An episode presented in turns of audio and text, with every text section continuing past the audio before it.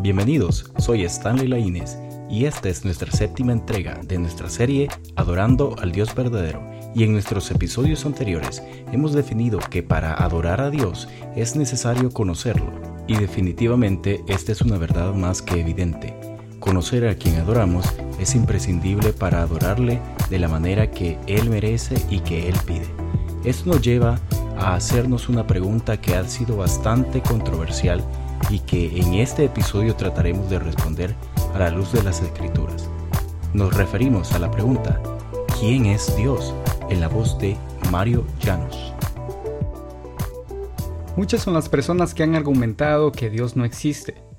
Otros han afirmado su veracidad.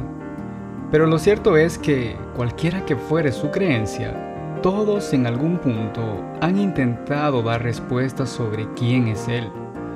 Por ejemplo, el famoso filósofo y líder revolucionario soviético Vladimir Lenin argumentaba que Dios era un conjunto de ideas que se habían generado por el aplastamiento del hombre y la opresión de clase.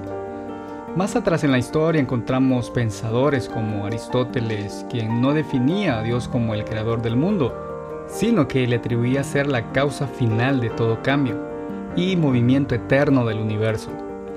Otro ejemplo de personas que han tratado de entender la identidad de Dios es Tomás de Aquino. Él decía que Dios es la existencia plena. En Él se identifica la esencia y la existencia. Es la causa y fundamento de los demás seres, incluido el ser humano. Pero la verdad es que independientemente de lo cercano o lejano que las distintas concepciones puedan estar de la identidad de Dios, como creyentes nos interesa lo que la escritura nos revela sobre su identidad y los efectos prácticos que esto tiene en nuestra vida. En esta serie tenemos la intención de reflexionar sobre el impacto que posee el entendimiento que tengamos de Dios en la adoración. Debemos decir con propiedad que la Biblia es el medio por el cual nosotros, como seres creados, podemos conocer de manera confiable y segura acerca de quién es Dios es decir, solo por medio de su palabra podemos responder a esta gran interrogante.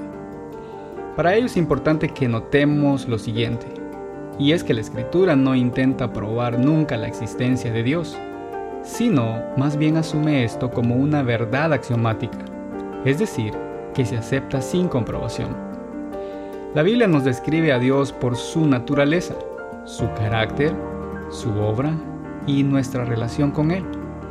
Es en este sentido que queremos abordar el tema sobre la identidad de Dios y cómo esto influye en la adoración que como pueblo le rendimos a Él.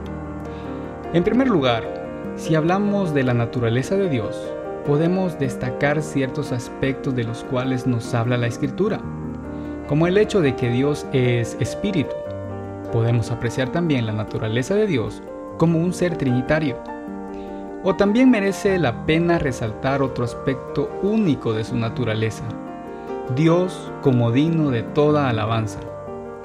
Este es un aspecto claramente diferencial de Dios por sobre toda la creación, porque a nada ni a nadie de la creación se le ha dado por naturaleza el derecho de ser alabado. Todo fuera de la adoración a Dios se vuelve automáticamente idolatría. Por lo tanto, parte de la respuesta ante la interrogante ¿quién es Dios? debemos decir que Él es digno de alabanza y adoración. Comprendiendo la naturaleza de Dios en estos términos, podemos también encaminarnos a entender su carácter por medio de lo que nos ha sido revelado en su palabra. Dios es justo, amoroso, veraz, santo, compasivo, misericordioso, pero también es celoso es parte del carácter de Dios no compartir su gloria como se muestra con claridad en Isaías 42:8. Yo Jehová, este es mi nombre, y a otro no daré mi gloria, ni mi alabanza a esculturas. Precisamente este aspecto de su carácter es muy remarcado en la escritura. Es parte de la identidad de Dios no solo ser digno de alabanza, sino también no compartir su gloria con nadie. Esta verdad pone de manifiesto que nuestra alabanza y adoración debe siempre apuntar a la gloria de Dios y no a buscar la nuestra. ya que eso sería una vana gloria, una adoración defectuosa. Por eso, cuando nos reunimos como congregación para alabarle, el foco de atención debe ser únicamente Él. Por otra parte, la Biblia nos muestra la identidad de Dios mediante lo que Él ha hecho. Definitivamente no podemos comprender quién es Dios si no hemos conocido su obra, puesto que sus acciones proceden de su propia naturaleza y carácter.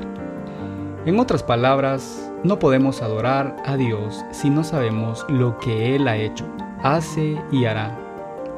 En estos tres marcos temporales podemos conocer quién verdaderamente es Dios. Él es quien creó al mundo, Él es quien sostiene al mundo, ejecuta su plan eterno para la humanidad, lleva a las personas al Evangelio de Cristo y será Él quien juzgará al mundo según su juicio justo. Dios es claramente definido en la Biblia por lo que hace. Así que inequívocamente, para responder a quién es Dios, debemos volver nuestra mirada a su magnífica obra.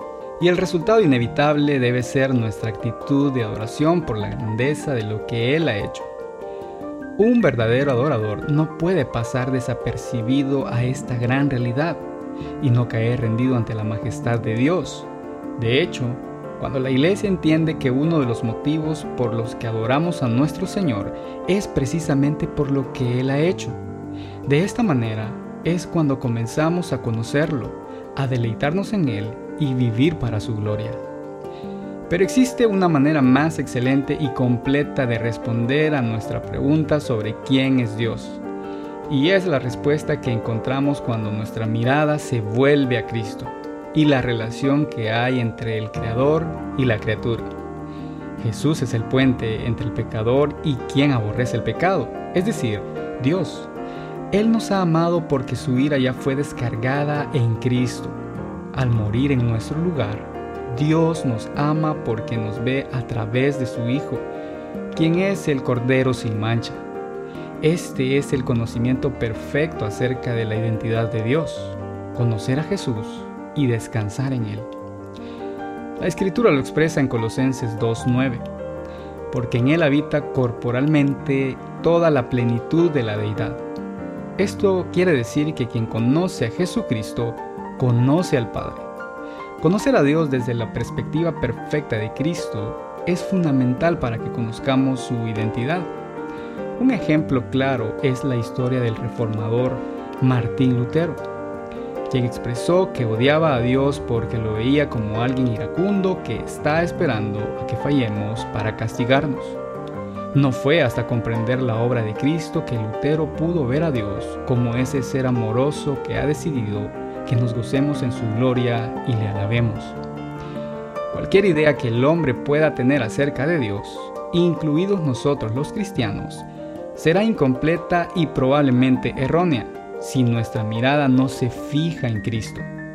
Responder a la pregunta sobre quién es Él hará que veamos a Dios como nuestro enemigo indiferente a los problemas humanos, despiadado y castigador, o que lo amemos, seamos agradecidos, vivamos para su alabanza y le adoremos.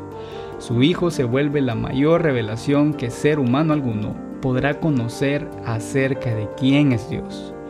Pensemos entonces, pero ¿cómo debería impactar mi adoración a Dios cuando somos conscientes de quién es Él y lo que Él ha hecho? Y sin lugar a dudas no habrá más cosas que solamente decir. Digno es el Cordero inmolado de recibir el poder y las riquezas, la fortaleza, la honra, la gloria y la alabanza. Si la adoración que la iglesia rinde a Dios está basada en esta realidad, entonces estaremos en el camino correcto para conocerle y experimentar quién verdaderamente es Él. Conocer a Dios es un regalo que proviene de Él. Ninguna persona puede decir algo sobre su identidad si Él mismo no toma la iniciativa de revelárnoslo. En nuestro próximo capítulo trataremos de comprender acerca de uno de los atributos que hace a Dios único y distinto de toda la creación, su santidad. Recuerda compartir este material en tus redes sociales y escucharnos todas las semanas por este medio. Suscríbete a este canal, activa las notificaciones y dale like a este episodio. Somos Movimiento Judá y será hasta la próxima. Gracias por sintonizar Frecuencia Judá, la voz del adorador. Escucha un nuevo episodio cada lunes. Frecuencia Judá es una producción de Movimiento Judá, proclamando que Jesús es el único digno de alabanza y adoración. Para más información, síguenos en nuestras redes sociales, Facebook e Instagram. Búscanos como Movimiento Judá.